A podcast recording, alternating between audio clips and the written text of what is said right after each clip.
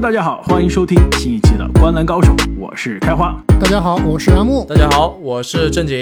那么最近 NBA 啊，可以说虽然没有比赛，但是新闻是一直不断，正式的进入比有比赛还热闹。没错，也正式进入到了休赛期的节奏啊。其实回想一下，啊两位，这好像是《灌篮高手》啊，我们开播现在这个月正好是第三年了吧，三周年。第一次我们是进入到了正常的休赛期的节奏，就是六月份打完 NBA 总决赛，六月底 NBA 的选秀，七月初开始自由市场大门打开，交易市场大门打开，然后到十月底 NBA 下个赛季开始。之前每一年要么是遇到了这个疫情的缩短的赛季，其实上个赛季也是这个缩短了整个休赛期啊。那今年是正式的，我们回到了正常的。休赛期的节奏啊，所以随着交易市场、自由市场大门的打开啊，最近 NBA 可以说是非常的热闹。该签约的签约，该续约的续约，该交易的交易，对吧？该该不续约的也没该跟球队摊牌的、闹事的、闹事闹事的，反反复复的说我要留下来了，哎，隔两天又不留下来的。这种幺蛾子也都开始出现了，所以呢，本期节目我们就跟大家来聊一下最近非常热闹的 NBA 的交易市场、转会市场、自由球员的市场，以及呢想成为自由球员但是有合约在身的市场。啊，按照我们的惯例啊，我觉得可能今天要分上下期了，要不然我们就直入主题讲阿木现在最关心的事情，也是现在 NBA 可以说是所有的球迷啊、媒体聊的沸沸扬扬最。关注的话题，那就是布鲁克林篮网到底下赛季最好的球员会不会是乔哈里斯？是不是那时要直接披挂上阵了？下赛季有几个人还能为这支球队出战啊？呃，要不我们上半期先跟大家聊这个啊，接下来后面下半期我们再跟大家具体的分析，比如说戈贝尔的交易啊，凯尔特人的补强啊，杰伦布朗森的签约啊等等其他休赛期的操作啊。阿木，首先采访你一下，我知道你现在，呃，内心应该是非常的忐忑。篮网，我现在已经好了呀，都过了多少天了，那还不康复？没错，我看到很多球迷节目 啊，我也看到很多球迷朋友啊，给我们节目下面留言说，赶快更新啊，怎么非常担心我？非对，好几天没听到阿木的声音了。一方面呢，是最近 NBA 的新闻真的是不断，比如说我们周四说，周四晚上，哎，自由市场打开啊，我们。当天录，结果没录，就是因为一直有新闻。周五又来了两个大交易啊，那我们就等着，差不多，哎，这些新闻稍微稳定一些了，是吧？关键呢，阿木的情绪稳定一些了。你说，如果周四录是吧？周三录，当时欧文说，哎，我决决决定啊，留队了，执行我的球员选项了。阿木当时要录，肯定很开心啊。那结果呢？周五搞个大新闻，杜兰特说。要求交易是吧？应该周四对吧？说要求交易，那看样子欧文也留不下来了。所以啊，我们言归正传啊，篮网怎么办？如何处理欧文和杜兰特？要不我觉得啊，先讲杜兰特，因为毕竟是杜兰特最终呢是决定上周跟球队摊牌啊。据说是呃季后赛被横扫之后就跟球队没有说过话了。那一直球队很担心，一直担心杜兰特会不会跟球队。说我不干了，那最后一直到了上周末，决定跟球队说好了，交易我吧。而且呢，在这个在和球队没有沟通的过程中啊，是一直在推特上跟网友对线。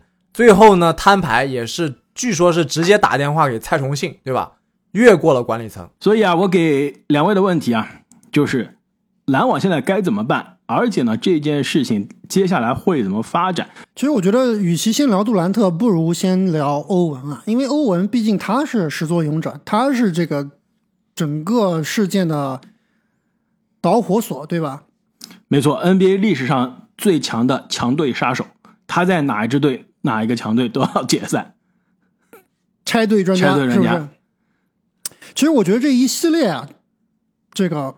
我们当时之前也聊了，当时篮网被横扫以后，最后一个新闻发布会，欧文当时对记者说：“哎，我肯定今年要留队的，我对这个球队啊，我不会离开我的这个七号，对吧？而且也说了，这个球队就像我的家人一样，family 一样，我要和这个我的七号以及马克思以及蔡崇信啊，我们一起来管理这个球队。当时我们听的这个这个节奏就不太对，是吧？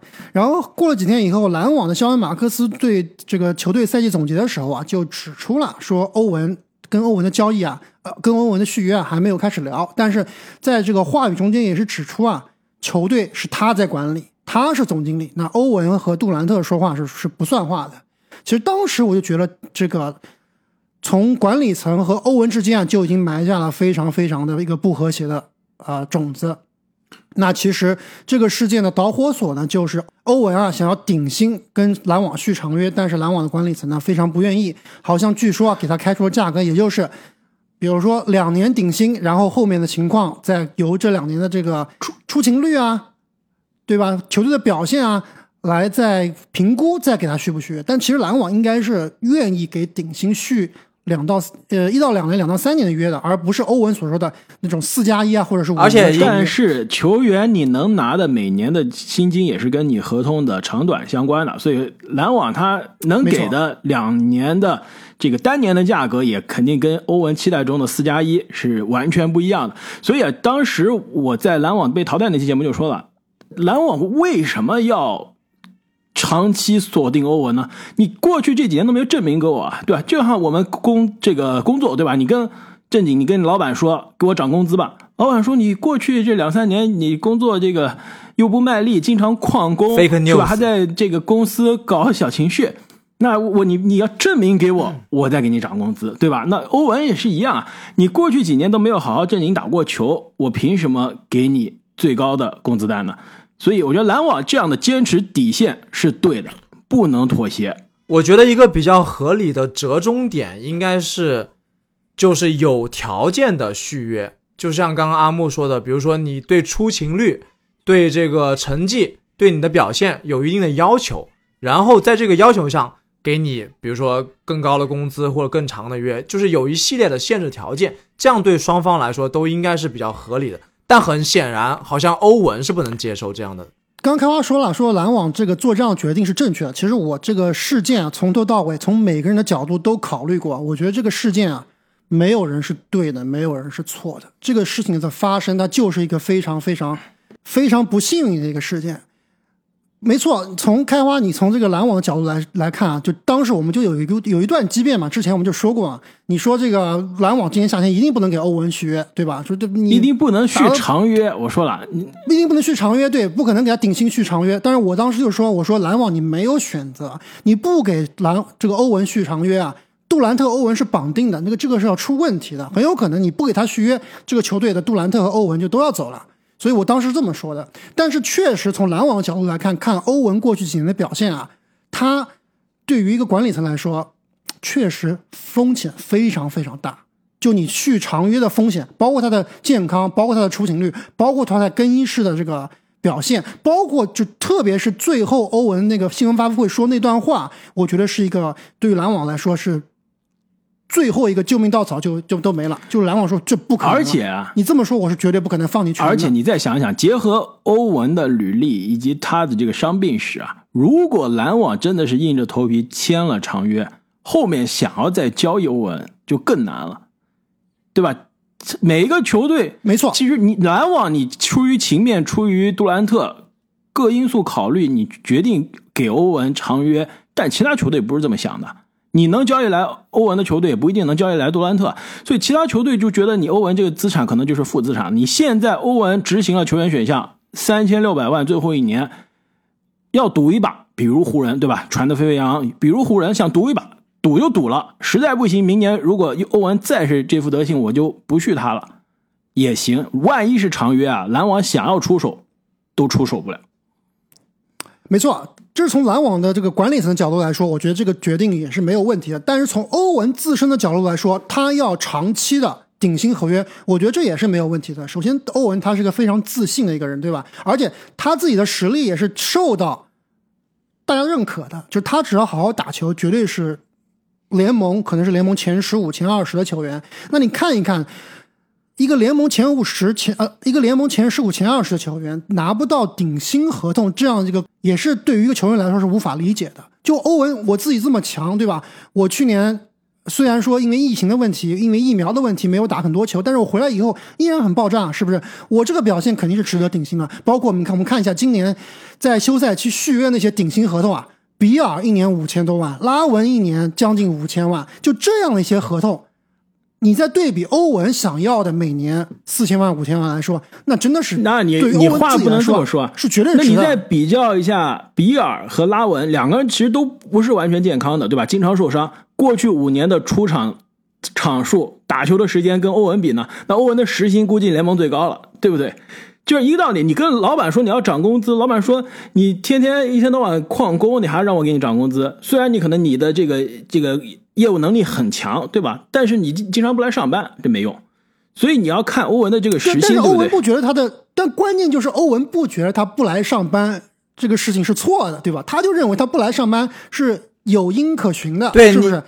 所以这点从欧文这方面他是很难放下身段来说，我对我觉得我对不起篮网，我就应该对吧？让你们放心，我应该好好陪杜兰特。他不会这么想的，他觉得我这么强的一个球员，你不给我顶薪就是对我的侮辱。对啊，从欧文的角度来说，他的一切逻辑都是自洽的。但我们是从一个正常的人去解读这个事件，我觉得更多的错误还是在欧文这边。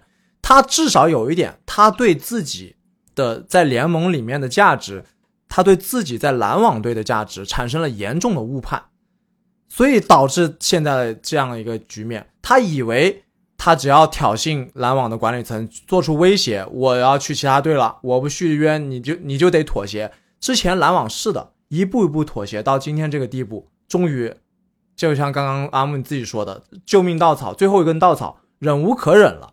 确实是这样子的。所以说，这个最后这个结果发生了，我是一点都不意外的。哪怕当时啊，欧文说那一天我哎我决定要跟篮网执行球员选项，我们这个秋天再见，对吧？他当时发的是这个呃推特，当时我还觉得哎呀，终于这个事情结束了。阿木还发了个朋友圈，对，但是我我选择了没后来有点赞。想一想，确实他是无奈之举啊，对不对？阿木，我当时没有点赞，我就觉得 还没结束，此对此中必有蹊跷。我跟你们说一个内幕啊，那天欧文决定执行球员选项之后，哎，我好像跟你们俩说了，我收到了一个短信，你们还记得吗？我跟你们说啊，篮网的卖票的销售，就欧文那个消息刚出来没半个小时就联系我说，哎，你之前说啊，你下个赛季机票不买了，你看现在欧文和杜兰特都回来了，赶快买机票吧。我们现在这机票，这个新闻一出啊，半过去半个小时卖的特别快。就他们这个销球票销售啊，这篮网的球票销售都非常的非常的饥渴。饥渴是吧？对，这个新闻一出来，赶快趁着利好锁定销售的这个业绩。你看，结果后面就立刻出现变化了。所以啊，欧文，我们先不用讨论啊，他到底对还是错了。这个其实过去一整年都在讨论这个问题啊。那我现在更加关心的就是他下赛季在哪儿打球，对于联盟，对于下赛季联盟的故事线有什么样的影响？现在大家聊的最多的就是两方都有意啊，就是欧文想跟自己的老伙计詹姆斯重新携手。那湖人呢？据说呢也是想摆脱威少的这个合同啊，升级成这个如果上场的话，可能比威少更厉害的欧文啊。那两位觉得这个欧文去湖人交易到底有几分的可能？那如果成真啊，这个筹码方案到底是怎么样？首先我补充一下，就刚才我没说完，我说欧文他最后执行球员选项绝对是无奈之举，就是因为他想先签后换，但是发现啊找不到后换的下家，对吧？他确实是低估了、呃高估了自己在这个球联盟的呃价值这个联盟里面的价值，没错。所以呢，就现在当时这个那个情况都是很难先签后换。这个事情出来以后，包括现在杜兰特要求交易啊，整个篮网就等于半解散的状态了。那更没有人敢要欧文了，是不是？那大家都觉得欧文是拆家呀。所以现在这个情况真的，这个我发现特别有意思啊，就是当时传出来的三个想接手的球队，一个是湖人，一个是独行侠，还有一个是呃七六人，对吧？后来这个七六人和独行侠管理层马上出来辟谣，说我们不要欧文，是不是？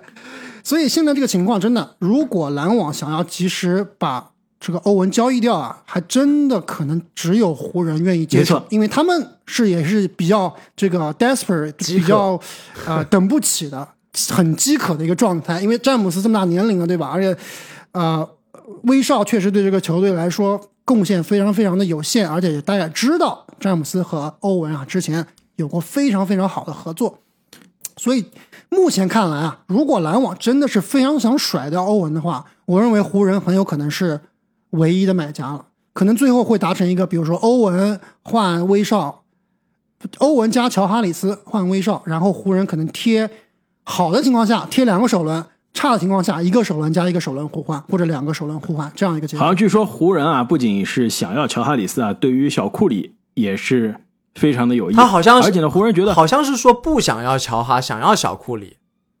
呃，对，好像是的，就是想要更好的射手，对吧？而且呢，湖人说啊，你欧文是个麻烦货啊。虽然我这个威少呃合同更大是吧，可能更麻烦，但是我威少出场多啊，所以你让我添首轮，要不你出场多，要不你出场多是好事还是坏事？我这里不做评判。那不好说。我觉得这个出场多，至少能上场，我觉得还是挺重要的。因为现在你想一下，如果杜兰特真被交易走了，然后欧文找不到下家，篮网下赛季很有可能西蒙斯和欧文这两个货都不上场了，或者球队没人打球了。如果换了之后，就是西蒙斯跟威少组成组成全新的后场双枪。我宁愿是要威少这样，对吧？虽然在场上的作用不如当年了，但是勤勤恳恳，每天是按时上班、按时上场，在场上付出全部，至少这样的精神能感动西蒙斯。你要是让欧文带西蒙斯啊，西蒙斯说：“哎呀，我又背疼了，不打了，不打了，不打了。”是不是？对，你是从更衣室的角度来说，但是从场上适配来说啊，我宁愿不要威少，我欧文、欧威少我都不要。如果西蒙斯留队的话，因为威少和西蒙斯绝对不可能同时在场上的，灾难，绝对不可能的。没错，所以啊，从理论上来说，你们刚刚说的这个交易是可行的。但是呢，从两边球队的角度上来说啊，两边球队都觉得自己有点亏，特别是特别是篮网这边啊，我要威少来干什么呢？对不对？他帮我赢球吧，你不要威少，你关键是你要处理掉欧文。如何处理掉欧文？现在只有一个情况，就是用威少但是威少跟欧文都是一年啊，你处不处理一年之后都结束了。没错啊，所以他换来威少，就是肯定这个合同就这一年就烂在自己手上了。所以篮网必须是在但是有首轮呀，能换到但是首轮呀。如果自己你如果如果在他必须再搭上呃这个小库里呢，对不对？那不就亏了吗小库里？不可能走的，对不可能放小库，所以篮网现在必须是要嗯从湖人那儿榨出更多的价没值，必须要湖人贴首轮一个两个。我觉得一个都不一定够啊我，这样他真基本上就是欧文加小库里或者欧文加哈里斯换了首轮了，没有其他了。阿木最开始说的那个方案，我觉得是篮网可能能接受的方案，就是你必须要帮我吃掉乔哈的烂合同，再加首轮，我才愿意。其实乔哈你说烂，我觉得也未必烂。看现在看这个大合同满天飞啊，另外一个就是乔哈现在交易是不是一个明智的决定？是不是现在几乎就是乔哈的交易价值的最低点了？如果是之前刚刚续约的时候打出身价的时候交易，哇，那真的是所有的争冠球队都想要的三 D 射手。那现在交易乔哈真的可能是最低点，所以篮网也要掂量掂量，我是不是一定要现在交易？是不是让乔哈在这个赛季初打几场，哇，来一个十个三分球的比赛再交易，趁热打铁？不，乔哈现在为什么会被谈上要交易呢？就是因为配平的问题。因为威少是四千七百万，这个欧文是三千六百万，缺少一个球员配平。那篮网这边能配平的，那只有乔哈里斯或者塞斯库里。那塞斯库里又不愿意出，对吧？那就是他就是一个用来配平的，并不是说篮网这个湖人多想要乔哈，或者说篮网多想处理乔哈的问题。所以啊，你要等乔哈打出身价了，他就不仅是一个简简单单配平了，就是他自己本身是对于争冠球队有价值的。我觉得我作为一个篮网球迷啊，我能够接受的，就是最后换威少，我能接受的是两个首轮加一个首轮互换。我觉得这样的一个交一个筹码，我是说可以交易掉的。那你出的是乔哈，不是小库里，出的可库塞斯库里不免谈，塞斯库里，除非你再搭一个，除非你对面是 出斯蒂芬库里。而且湖库里人没有那么多首轮给你搭了，他最多两个首轮，对吧湖？人没那么多首轮了，对他最多就两个首轮，他没没没有选秀权了。没错。那其实说到另外两个这个坊间传闻的竞争者啊，我觉得这两个可能都是有可能是篮网自己编出来的，对吧？我觉得从账面上、从情理上来说来说，都基本上是不合理啊。七六人，首先你确定哈登想 跟欧文一起打球吗？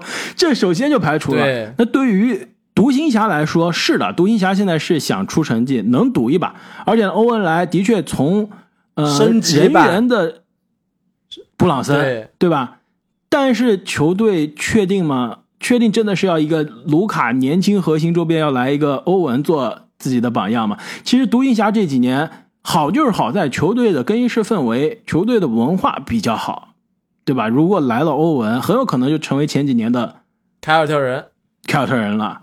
所以这个我觉得也不靠谱。所以看来看看去啊，篮网要不然是真的把欧文处理掉一个，处理到一个欧文自己不想去的球队，那那可能基本上就是跟欧文赌气了。那能换来什么换来什么，对吧？去去一个这个非季后赛球队啊。除此之外，非季后赛球队不不会咬欧欧文的，欧文必须是去集战力、需要夺冠的球那队，除此愿意担这个大风险的。你说雷霆会咬欧文吗？不可能的。你说快船，我倒愿意相信，但是快船快现在已经签了沃尔，，对，嗯，所以啊，湖人可能是现在最有可能的，就看两边的较劲了。那如果湖人我我想问两位，如果这个交易嗯成型了，你们觉得湖人有争冠实力吗？明年？绝对有争冠实力，绝对的。就如果说欧文打球啊，但是我觉得欧文在詹姆斯身边是会比较老实的，浪子回头嘛，而且对吧？最最关键的是什么，你知道吗？最最关键的是什么？就最最关键就是我刚刚说了，欧文今年进入这个球员选项啊，他是无奈之举，因为没有人给他签约，他的耐克合同现在也基本没了，对吧？他如果下个赛季再打不合同好年他真的就是没有人愿意给他签长合同了，或者没有人愿意给他，没有人愿意去，他自断必须好好打球他下赛季必须好好打球，对吧？他只有这个退路。但是呢，他现在跟篮网的这个管理层的关系已经是水火不容了。他如果留在篮网，他也没有办法好好打球，所以说他就一定要去湖人。所以这整个你现在想下来的话，还是 make sense 你别说欧文这哥们儿，虽然说经常搞点奇奇怪怪的思想，但凡是涉及到真正的金钱啊、经济利益的时候，还是挺清醒的。他不傻，那但是啊，对于欧文的职业生涯来说啊，我觉得这真的是回到詹姆斯身边，有点自己打自己脸了，对吧？当年哎，那你能能够回到詹姆斯身边，帮詹姆斯夺最后一个冠军，我觉得绝对是这个那你这说的是，下你怎么不说他就明年总决赛第七场再搞个绝杀呢？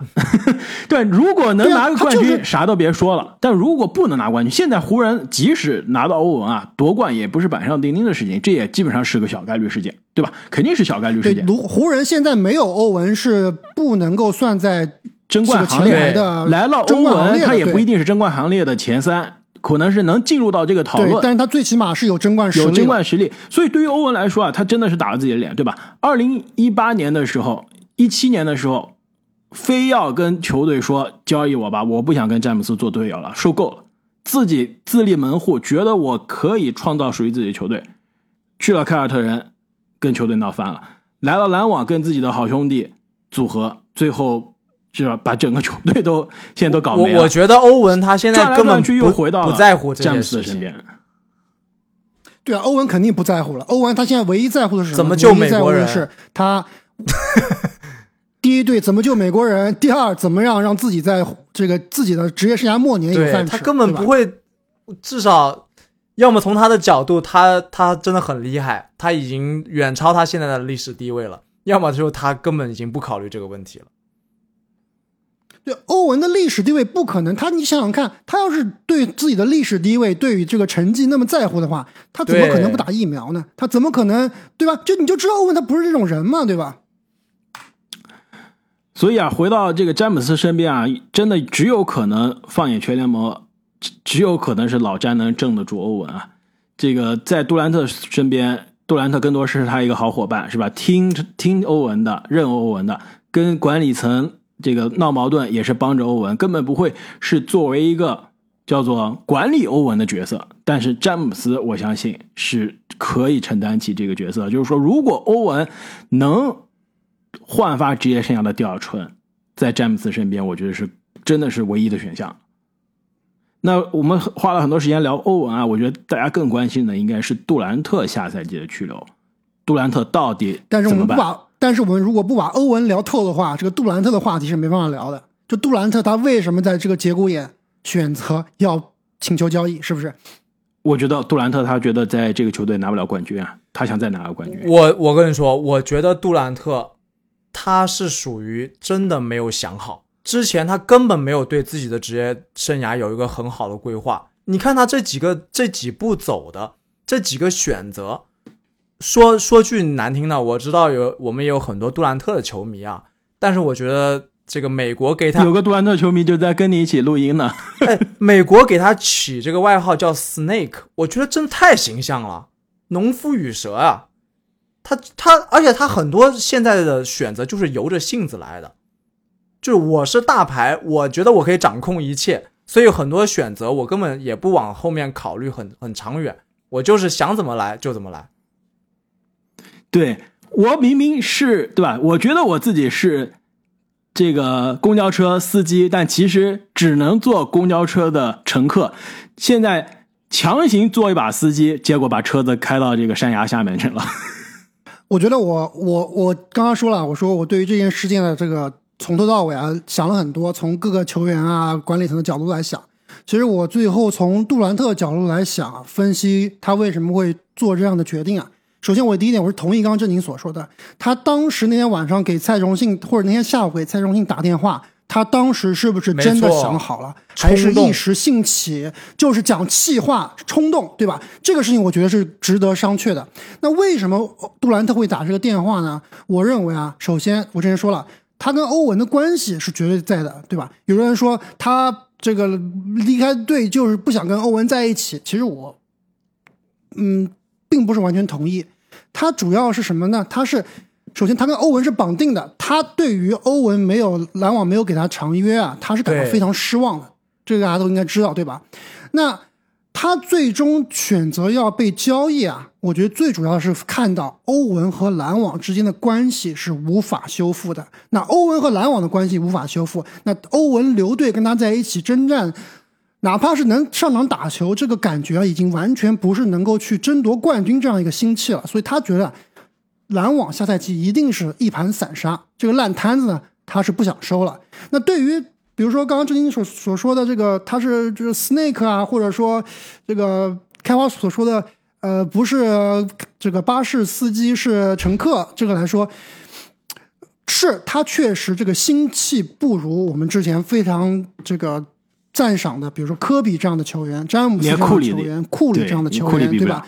他虽然说可能能力、实力是跟他们可能是一个级别的，但是他在这方面心态方面，就是说作为一个 leader，作为一个球队的领导者来说啊，他是比较这个不像个领导人的，像一个还是像一个就大男孩，有点像个青春期的大男孩。大男孩没错，大男孩这个词而且就是大男孩有点啊，遇到困难，现在这个烂摊子啊，他不敢面对了，就感觉我一走了之最简单，对吧？跟球队说交易我最简单，所以啊，现在这个局面啊，对于杜兰特来说其实是很难的，因为他跟球队呢，据说是提出了两个他想去的呃这个下家，一个呢是迈阿密热火，一个是菲尼克斯太阳。那其实对于篮网来说啊，想要跟这两支球队去交易，寻找一个杜兰特的方案，其实是很难的。是的，这两支球队是有集战力、有冲冠实力。那交易来杜兰特呢，也是下赛季可能是全联盟最强的球队之一啊。但是这两支球队都没有合理的可以交易杜兰特的筹码呀，对吧？那杜兰特怎或者？有对方也不愿意给，比如说德文布克是吧？对，德文布克、阿德巴约这已经基本上不用谈了，而且像这个阿德巴约，他是通过这个指定新秀的这个呃名额去进行的续约，因为篮网的阵容中啊，他是有西蒙斯所以一个球队是不能有两个这样的球员的，这因为西蒙斯这篮网又没有办法要这样的高级资产，所以说来说去啊，最近说的比较多的，比如说呃热火吧，就是以，C 罗为主体，对吧？打包邓肯·罗宾逊，是不是再加上凯尔·洛瑞，再加上选秀权的这样一个方案？你们觉得够吗？我觉得完全不够。我觉得我们还是在聊方案之前，还是搞清楚这个杜兰特现在想什么，或者篮网现在想什么。其实我刚刚接着刚刚说，就是这个刚刚两位都对口杜兰特有有点口诛笔伐，包括其实我们看虎扑上也是大部分的球迷啊，对于杜兰特这个动作啊是非常不理解，也是有点。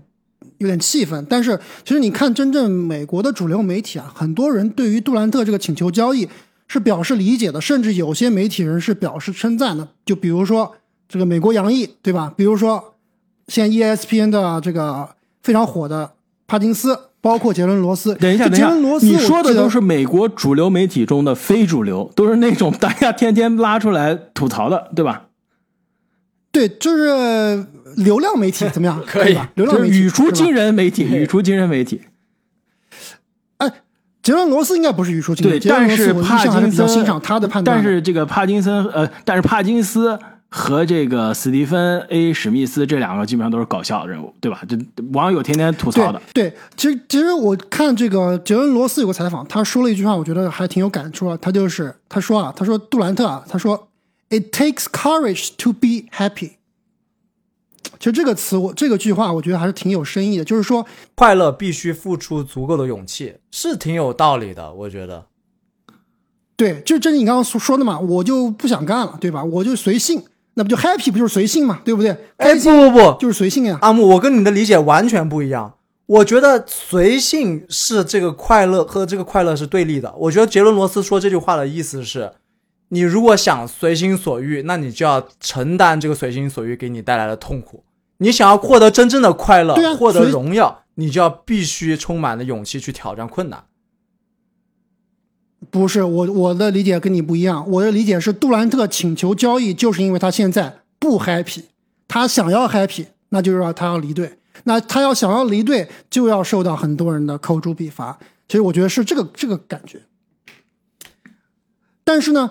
我记得当时在这个新闻出来以后，我们三个人还在微信里聊了。我说：“这个现在聊换杜兰特的这个方案，是不是还有点为时过早？杜兰特是不是还有机会留下来？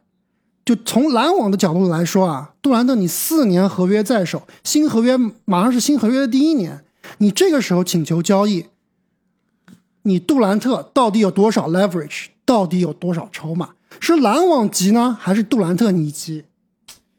其实都觉得都急。对，这么说吧，对于杜兰特这种性格来，他跟篮网撕破脸了，他是不会拉下脸来。明年今这个下赛季开始说篮网哎摆烂，对，不是他不会上班，我装他不会的，而且他也不会跟篮网说，哎呀，算了，我想了想，改变主意了。我们还是继续在一起吧，不分手了，对吧？不会的，杜兰特这个性格就是我这句话说出去了，就是泼出去的水，我就收不回来了。之前跟威少那个关系也是弄得很僵，也没有说我想主动去挽回这段关系。所以对于篮网来说呢，也是干脆我就趁这个机会啊，给杜兰特找一个好的下家，趁他现在这个交易价值还高，因为毕竟杜兰特三十四岁、三十三岁的这个年纪。而且有大伤的这个历史，过去几年也不是百分百健康啊。那趁现在四年的合约在手，几乎是 NBA 历史上为数不多的可以被交易的最有价值的这种组合，对吧？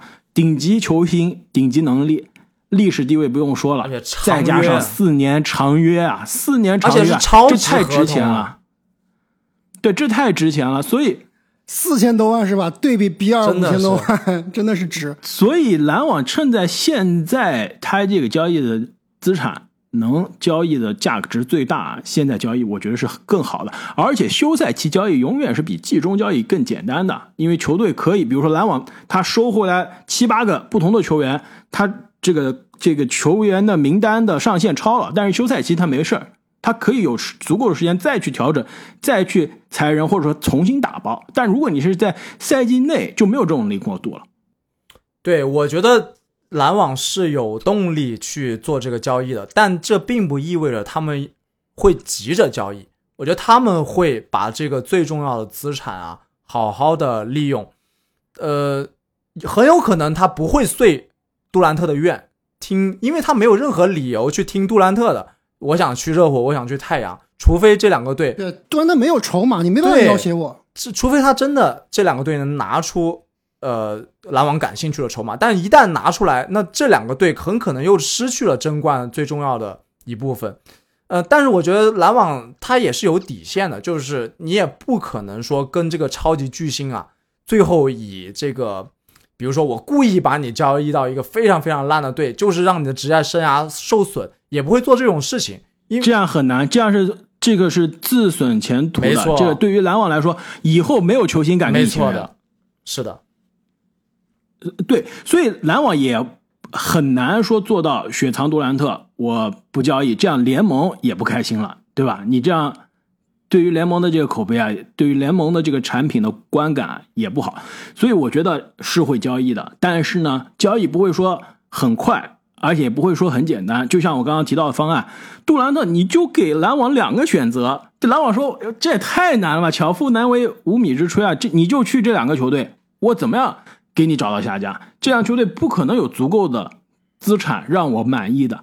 如果他把好的资产给我了，你去这个球队也没有办法下赛季争冠了，也达不到你想要去夺冠的目的。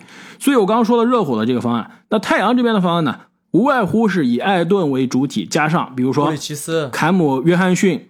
据说篮网是想要布里奇斯，但是太阳说我要坚决留下布里奇斯。那这个可能现在就是两边争执的焦点了。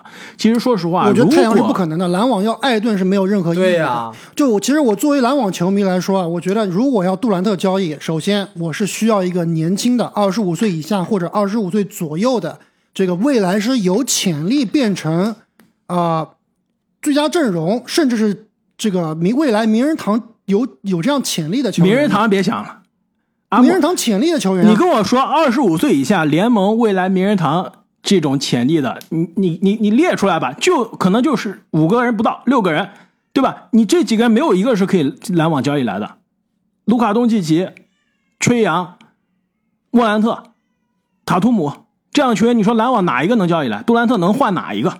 不可能的。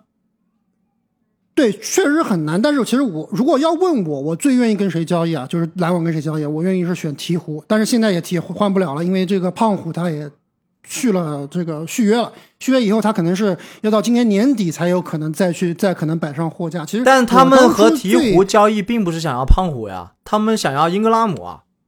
对啊但是，我要是我是篮网的话，我会要胖虎，我就要上限最高的。鹈鹕不，会的，鹈鹕现在交易胖虎就跟我们刚刚说的交易乔哈里斯一个道理，而且更惨。这个我明明是有可能跟这个这个刚刚说的东契奇、吹杨放在一起的，是未来名人堂级别的年轻人，就是因为我受伤了，我现在交易价值打折了，我肯定是想让胖虎出了场，让你看到两年前呃一年前其实全明星那种级别的水平。对吧？那到时候胖虎就不是这个价了。现在鹈鹕交易胖虎，绝对是鹈鹕的球迷是要这个是要闹事儿的。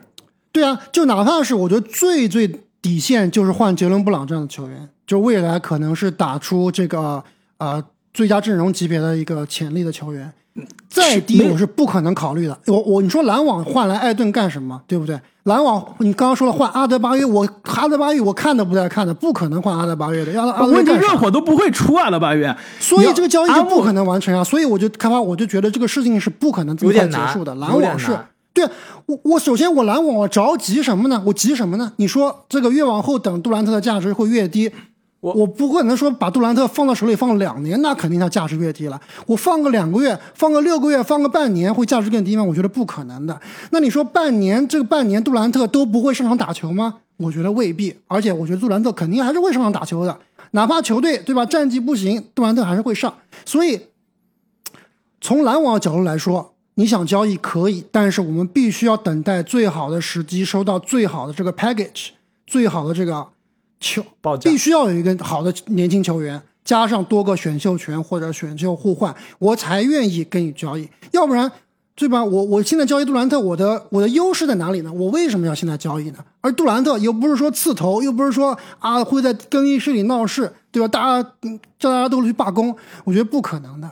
所以从篮网的角度来看，我觉得现在就是在等机会。那在等机会的同时，我刚才说了，是不是有可能让杜兰特回心转意？所以这个时候呢，就是在等待对方报好价的时候，我同时能不能在球队做一些操作，能让下赛季杜兰特哪怕是在我这打临时工，能让他这个临时工啊打的开心。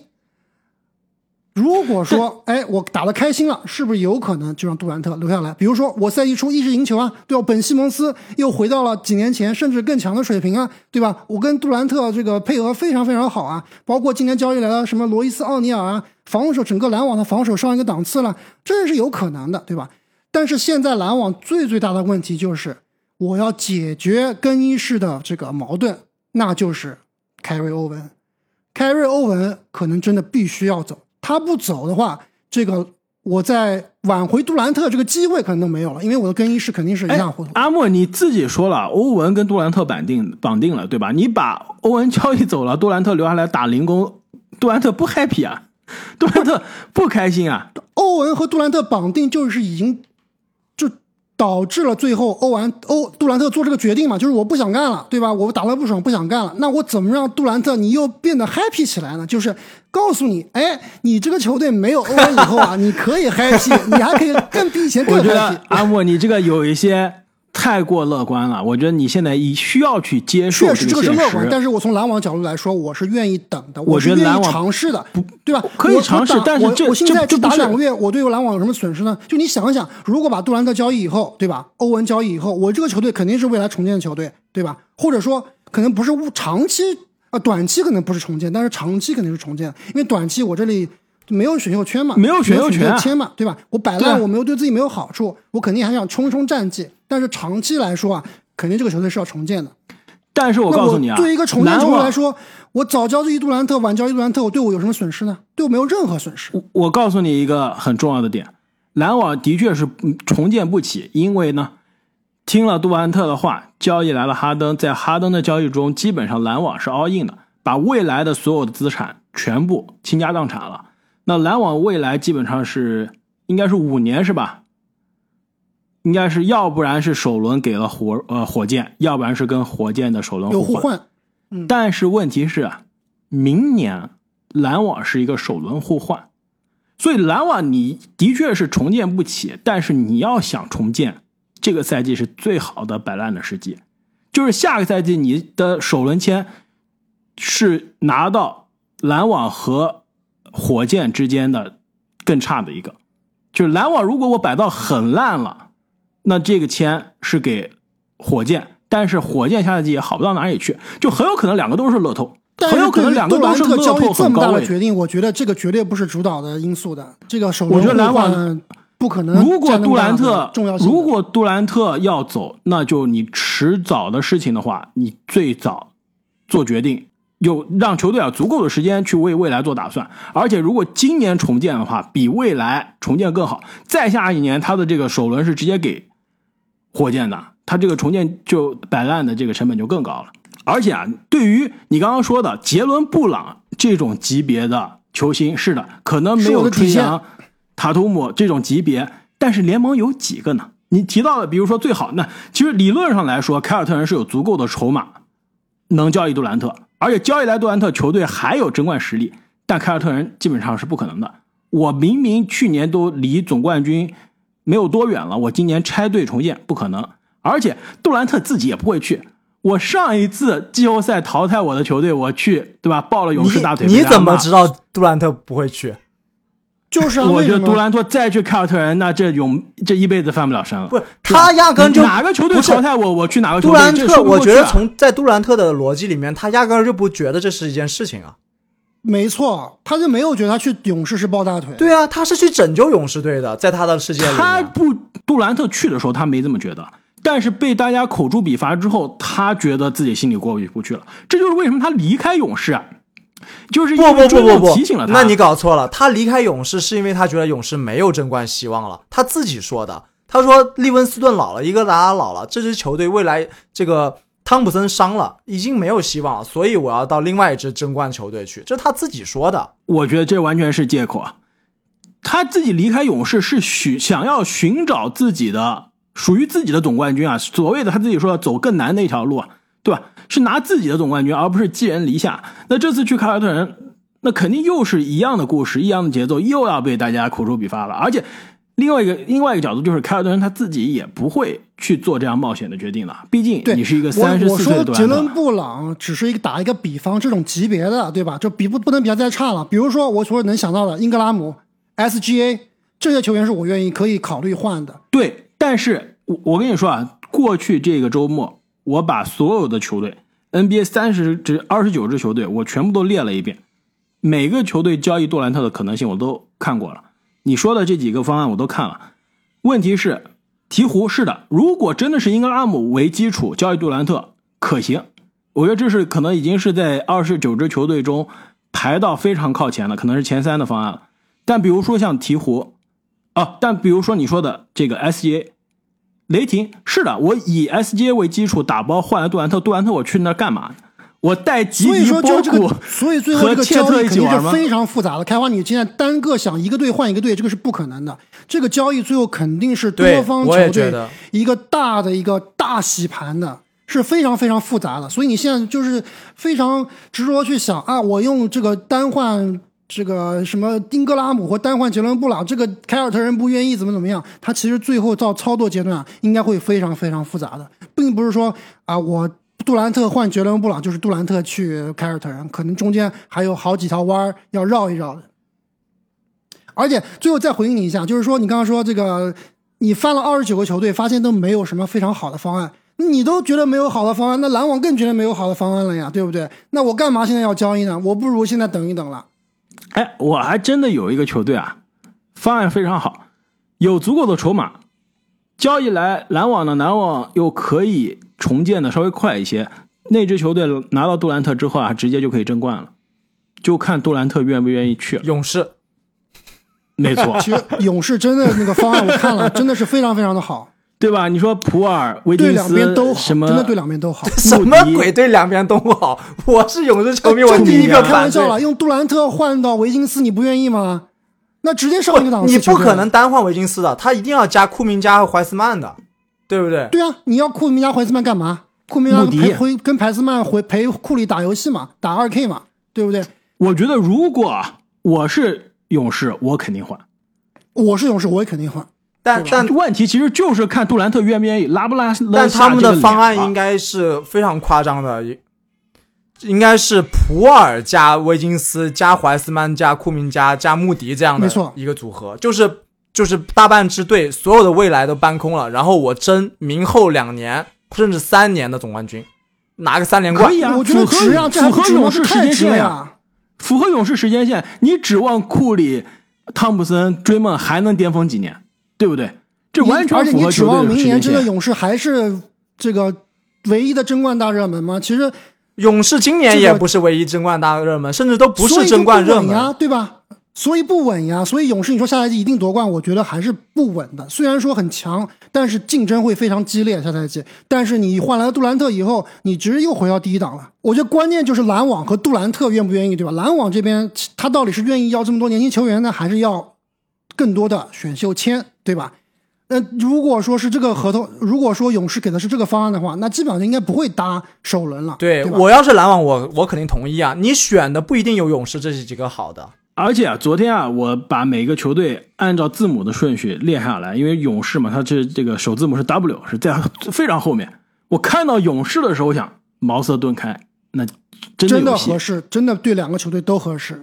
而且正经从勇士的角度来说啊，如果这个时候换来杜兰特，勇士是一点不亏的，没有人说会去指责勇士的，对吧？因为我们刚夺了冠军，对不对？我们再来杜兰特，没有人会指责勇士的。那库里的历史地位完全不会受影响，你这么一但是杜，兰特的历史地位没不好错。说了。你这么一说，确实，如果你就是真的是为了争冠啊，还真的挺好的这个方案。未来三年至少都是非常有力的竞争者。而且啊，正经，我再给你补充一下，勇士现在能出的这个套餐真的是非常的豪华，他必须是要跟篮网说，我有这个意向，让篮网去找其他球队，至少要打败这个包裹是吧？要去抬价，对，这样让任何的明年交易杜兰特的球队啊，他出的成本更高，这样球队他交易来杜兰特之后，自己的阵容的实力会有下降，对，这样勇士夺冠的少一个竞竞争对手，会更加少一些。所以对于勇士来说，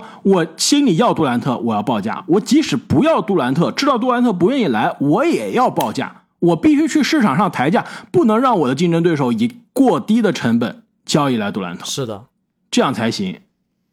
没错。而且杜兰特去的队一定是争冠球队，所以一定和勇士是这个，从至少从杜兰特的角度来说，要直接竞争者，对你就想一想，如果说杜兰特去了灰熊，你讨不讨厌？你烦不烦人？对于勇士来说，对，而且呢，我听啊，这个美国媒体也编了一套，比如说杜兰特去快船的方案，比如说泡椒为主体换杜兰特，因为当年卡哇伊点名说我要跟杜兰特一起打球啊，这两个但篮如果网不愿意，篮网不需要泡椒。